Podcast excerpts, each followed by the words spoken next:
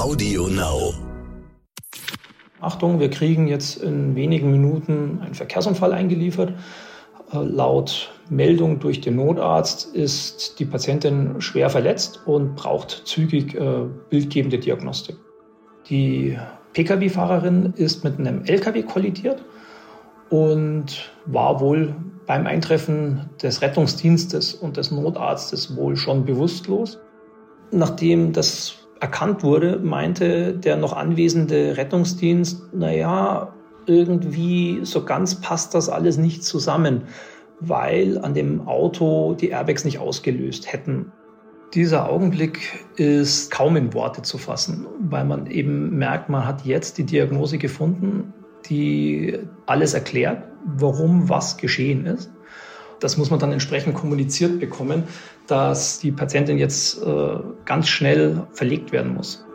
Ärztinnen und Ärzte sollen Leben retten. Sie sollen Krankheiten erkennen und Leiden heilen. Aber was ist, wenn sich eine Krankheit nicht so leicht erkennen lässt? Was, wenn rätselhafte Beschwerden es den Medizinerinnen und Medizinern schwer machen, die Ursache einer Erkrankung zu finden? Dann kann man nur hoffen, dass man Expertinnen und Experten an seiner Seite hat, die dranbleiben die nicht nachlassen, bis sie sie endlich gefunden haben. Die Diagnose. Der Stern-Podcast.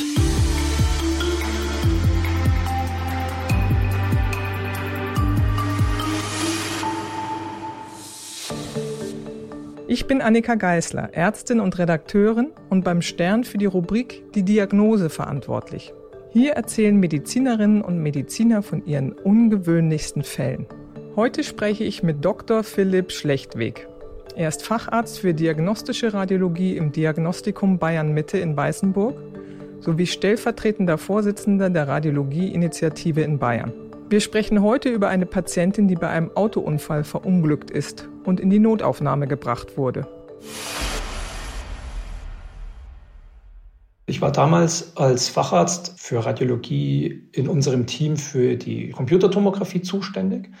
Das heißt, wir haben den ganzen Tag Tumorpatienten oder Patienten mit Bauchschmerzen untersucht. Und man muss wissen, dass aus räumlichen Gründen äh, der Computertomograph äh, sehr nah an der Notaufnahme stand, immer noch steht. Und wenn über die Notaufnahme halt Verkehrsunfälle oder sowas angemeldet wurden, ja, ähm, dann werden die an diesem CT mit untersucht. So war es auch an diesem Tag dass die Meldung vom äh, Teamleiter der Notaufnahme kam, Achtung, wir kriegen jetzt in wenigen Minuten einen Verkehrsunfall eingeliefert. Äh, laut Meldung durch den Notarzt ist die Patientin schwer verletzt und braucht zügig äh, bildgebende Diagnostik. Und so einem Fall wird dann das laufende Programm quasi beendet. Das heißt, der Patient, der gerade noch im CT ist, bekommt seine Untersuchung wie begonnen oder wie, wie gedacht aber wenn diese Untersuchung dann nach ein paar Minuten beendet ist, wird kein weiterer Patient äh, aufgelegt, sondern das Gerät wird quasi freigeblockt.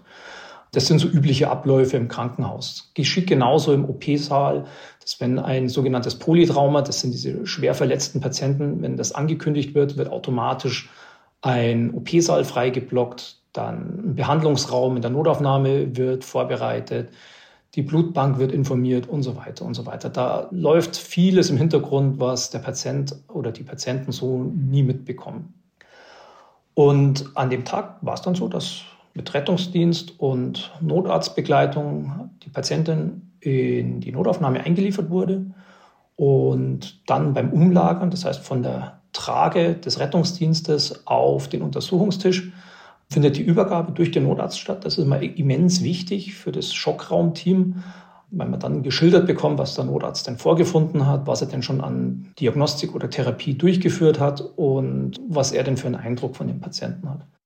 Welche Informationen hat das Team denn über die Patientin damals bekommen, als sie übergeben wurde? Also sie wurde vorangekündigt als Polytraumapatientin, das heißt, dass eine oder mehrere Verletzungen beziehungsweise die Kombination aus den Verletzungen für die Patientin potenziell lebensbedrohlich sind.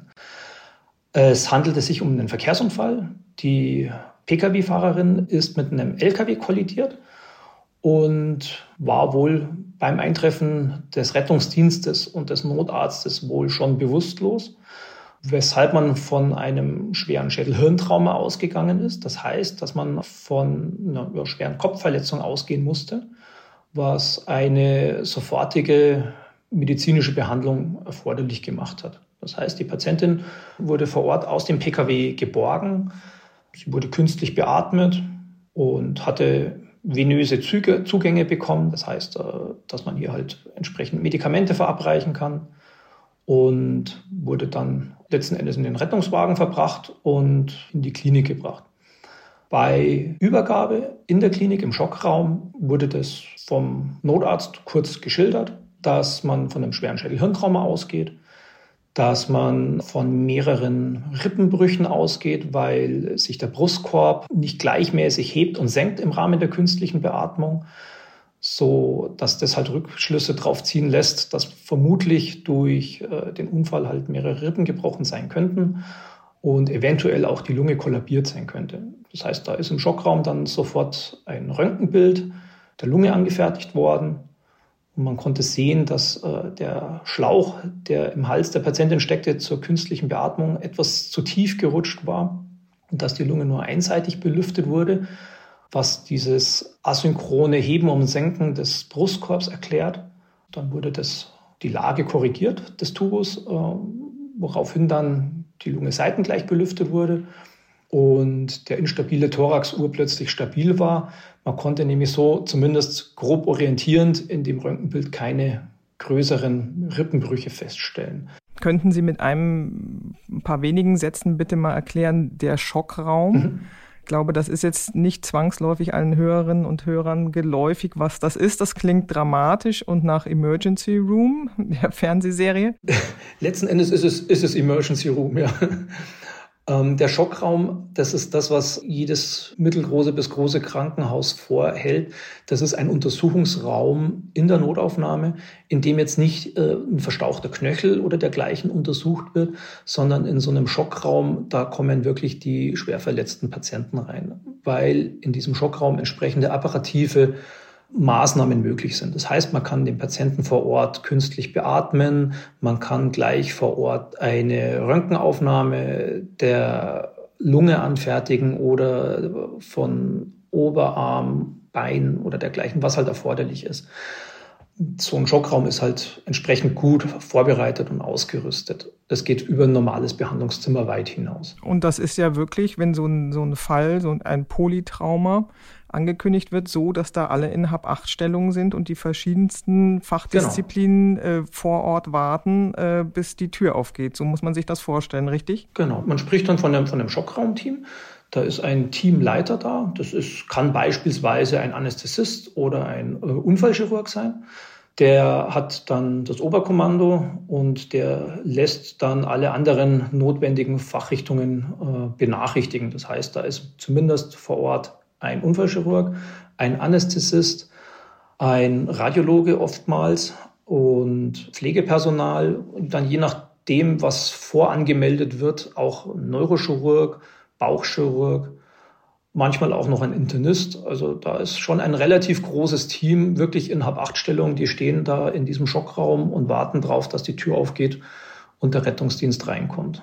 Und dann geht alles seinen, seinen Weg. Ich fasse nochmal zusammen. Ein Autounfall war geschehen. Eine wahrscheinlich schwer oder mehrfach verletzte Patientin wurde eingeliefert und zuerst angekündigt. Verdacht auf Schädelhirntrauma, Verdacht auf äh, mehrere Rippenbrüche.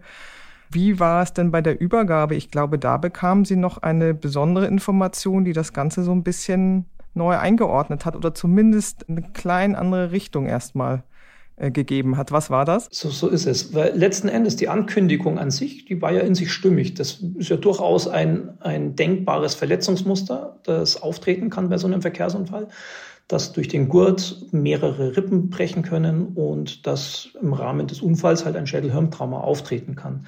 Nun hatte man aber im Schockraum dann sehr schnell gemerkt, dass dieser instabile Thorax letzten Endes nicht vorlag. Das heißt, dass man vermutlich gar keine Rippenbrüche findet.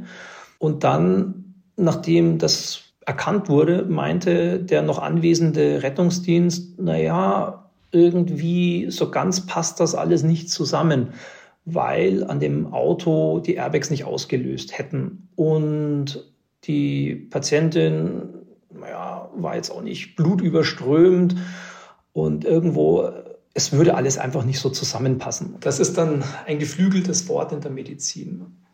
Das heißt, dass die Annahmen eventuell nicht zutreffend sind und dass man alles nochmal überdenken muss. Und so kam es dann auch hier in diesem Fall, dass die Patientin vermutlich irgendwas, irgendwas anderes hatte. Ja. Trotzdem lief die halt immer noch als, als Traumapatientin. Man ging ja immer noch davon aus, dass durch den Unfall halt einfach äh, schwerste Verletzungen aufgetreten sind. Die Annahme schwerer Autounfall, was passiert dann als nächstes an Untersuchungen, um zu gucken, wo Verletzungen noch stecken könnten? Was gehen Sie da alles durch? In so einem Fall wird dann sehr, sehr schnell, das heißt innerhalb äh, der ersten wenigen Minuten ein sogenanntes Polytrauma-CT durchgeführt. Das heißt, die Patientin kommt in die Radiologie. Dieser Untersuchungsraum ist direkt neben diesem Schockraum, wird auf einen Untersuchungstisch gelagert und dann wird eine Computertomographie durchgeführt. Von Kopf, Hals, Oberkörper und Bauch bis einschließlich Becken, weil man damit quasi alle lebenswichtigen Regionen oder Organe des Patienten sehr schnell untersuchen kann. So wurde das auch routinemäßig bei dieser Patientin durchgeführt. Und sobald die erste Untersuchung quasi beendet ist, das war in dem Fall das Kopf-CT, ähm, kann man schon die Bilder angucken und äh, schauen, ob man entsprechende Hirnblutungen oder dergleichen findet, während noch der Rest der Untersuchung weiterläuft. Und dann haben Sie sich dieses Kopf-CT angeguckt und was gesehen? Es war vom, von der Ablauf ist es so, dass erst das Kopf-CT durchgeführt wird, dann wird der Hals untersucht. Dabei spritzt man schon Kontrastmittel in die Gefäße, dass man die Halsgefäße mit darstellen kann. Halsgefäße heißt alles, was oberhalb der Hauptschlagader im Brustkorb äh, nach oben zieht, Richtung Hals und Kopf. Und im unmittelbaren Anschluss wird dann Oberkörper und Bauchraum untersucht. Da wird dann nochmal Kontrastmittel appliziert um eben Organe wie Leber, Bauchspeicheldrüse, Niere und Milz gut beurteilen zu können, ob da eben Organverletzungen vorliegen. Während dieser Oberkörper und Bauch gescannt wurde, konnte ich mir allerdings schon die Gefäße vom Hals anschauen und hatte dort relativ schnell erkannt, dass es zu einem Gefäßverschluss einer hirnversorgenden Arterie gekommen ist. Diese Arterie versorgt unter anderem den Hirnstamm. Man nennt das Basilaris-Thrombose. So eine Basilaris-Thrombose ist eine lebensbedrohliche Erkrankung, die kann unbehandelt in relativ kurzer Zeit zu für den Patienten katastrophalen Zuständen führen, weil eine Hirnstammischämie droht. Eine Hirnstammischämie ist oftmals mit dem weiteren Überleben des Patienten nicht vereinbar, weil hier nämlich ganz zentrale, wichtige Schaltfunktionen des Gehirns sitzen. Atmung und so weiter. Letzten Endes kann man sich diesen Hirnstamm vorstellen wie ein Nadelöhr, wo alle Impulse des Gehirns, die in die Peripherie laufen und alle Empfindungen aus der Peripherie, die ans Gehirn gemeldet werden, die müssen an diesem Hirnstamm vorbei.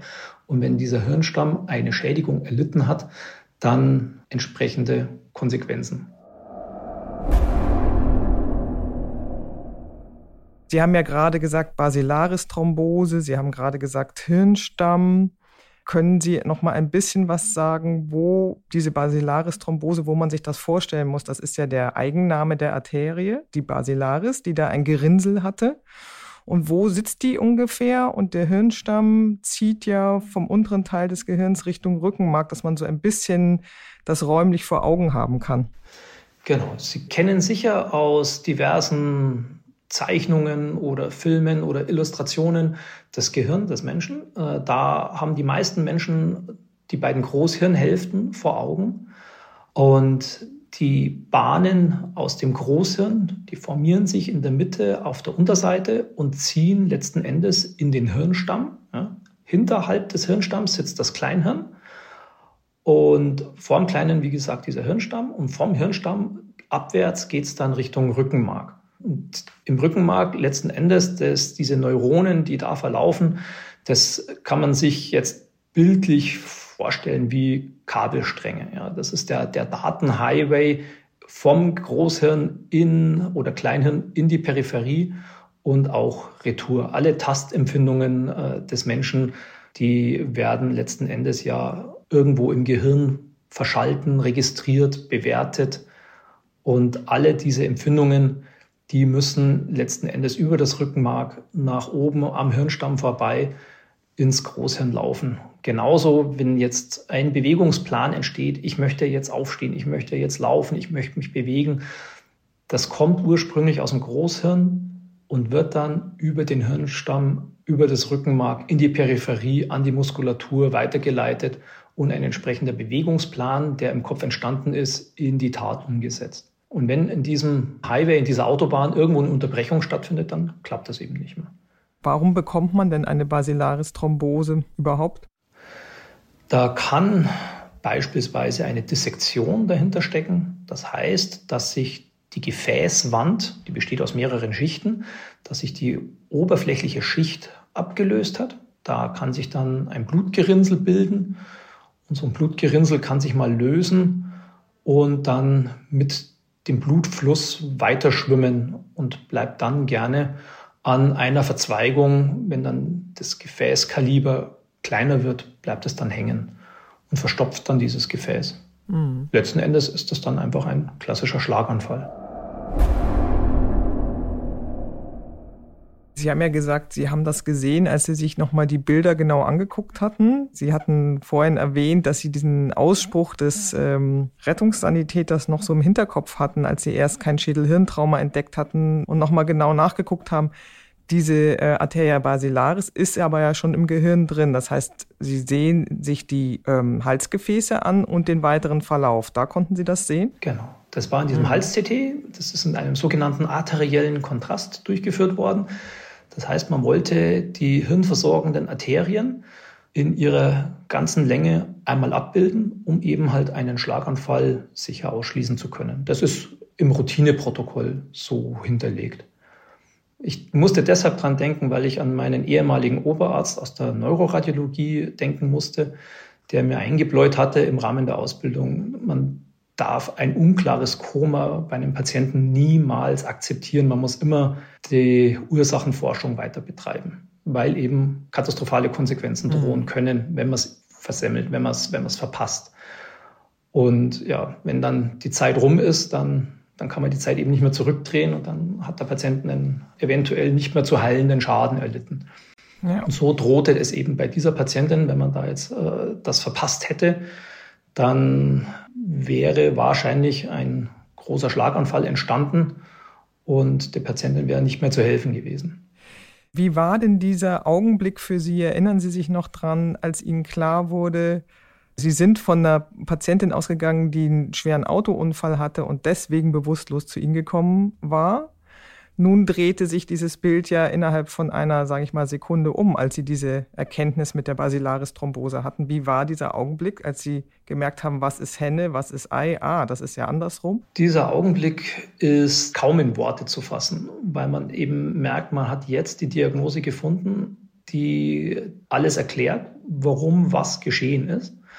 Und man ist dann sofort mit dem zweiten Gedanken dabei, das muss ich jetzt entsprechend kommunizieren und übermittelt bekommen, weil wir sind ja nach wie vor in diesem Schockraum-Setting. Da ist kein Neurologe äh, mit dabei, also kein, kein Facharzt für Schlaganfallpatienten, sondern das sind alles Traumatologen, das ist, läuft alles noch stark auf dieser Traumaschiene. Und äh, das muss man dann entsprechend kommuniziert bekommen, dass die Patientin jetzt äh, ganz schnell verlegt werden muss quasi zu den Spezialisten für Schlaganfälle. Aber dann war das Setting, nur nochmal, um sich das bildlich vor Augen zu führen, nicht so, die Frau hatte einen Verkehrsunfall und lag deswegen bewusstlos im Auto, sondern andersrum, nämlich wie?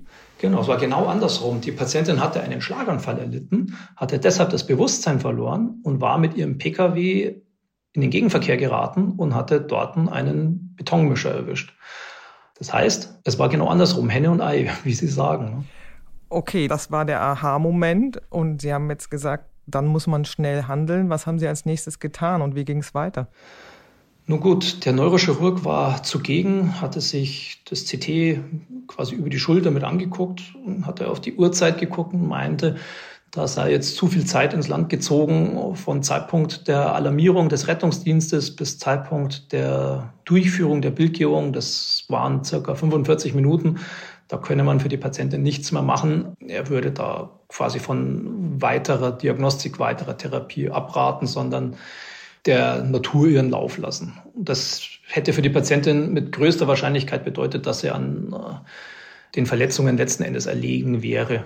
Das war ich überhaupt nicht bereit zu akzeptieren, weil das noch nicht sicher war, dass sie wirklich schon die entsprechenden Hirnstammschädigungen erlitten hat, sondern ich wollte, dass da alles Mögliche noch in die Wege geleitet wird, um eben der Patientin halt die vielleicht auch nur theoretische Chance äh, auf Heilung zukommen zu lassen. Das artete dann in einem kleinen Wortgefecht aus. Aber letzten Endes musste ich dann halt einfach mich auf das besinnen, was ich in meiner Ausbildung gelernt hatte und habe dann schnell zum Telefonhörer gegriffen und äh, habe in der Neuroradiologie angerufen. Die sind leider nicht gleich nebenan und habe den Fall den Kollegen in der Neuroradiologie geschildert und die haben sofort am Telefon gesagt, die Patientin muss sofort zu uns in die Abteilung für Neuroradiologie. Wir können dort eine Katheterangiographie durchführen, das heißt ähnlich wie beim, beim Herzkatheter mit einem Schlauchsystem durch die Leiste über die Blutgefäße bis in die Hirngefäße vorgehen und dort diesen Thrombus dann entweder auflösen oder rausziehen, um halt die Blutversorgung wiederherzustellen. Und davon konnte ich den Schockraumleiter und auch den Rettungsdienst äh, Gott sei Dank sehr schnell überzeugen so dass die die Patientin halt einfach wieder eingesammelt haben und äh, mit Blaulicht und Tatütata in die Kopfklinik verfrachtet haben. Dort wurde die Patientin dann sofort angiografiert und dieses Gerinnsel aufgelöst. Im Anschluss wurde noch schnell eine MRT-Untersuchung bei der Patientin durchgeführt.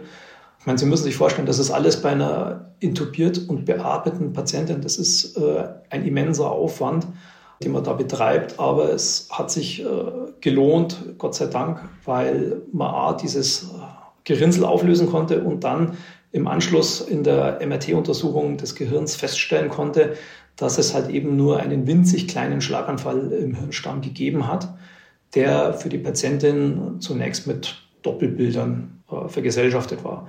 Das heißt, am nächsten Tag hatte der Notarzt die Patientin nochmal besucht und äh, konnte sehen, dass sie sich im Großen und Ganzen bester Gesundheit erfreut und nur so leichte Doppelbilder hatte.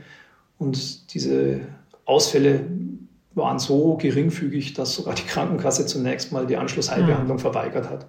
Wenn man sich das vor Augen führt, das ist äh, ein himmelweiter Unterschied zwischen wir machen nichts mehr, äh, wir lassen der Natur ihren Lauf und ähm, die Patientin hat am nächsten Tag noch leichte Doppelbilder. Das war die Diagnose. Mein Name ist Annika Geißler. Wir hören uns in ein paar Wochen wieder mit einer neuen Staffel und neuen Folgen. Die Diagnose. Der Stern-Podcast.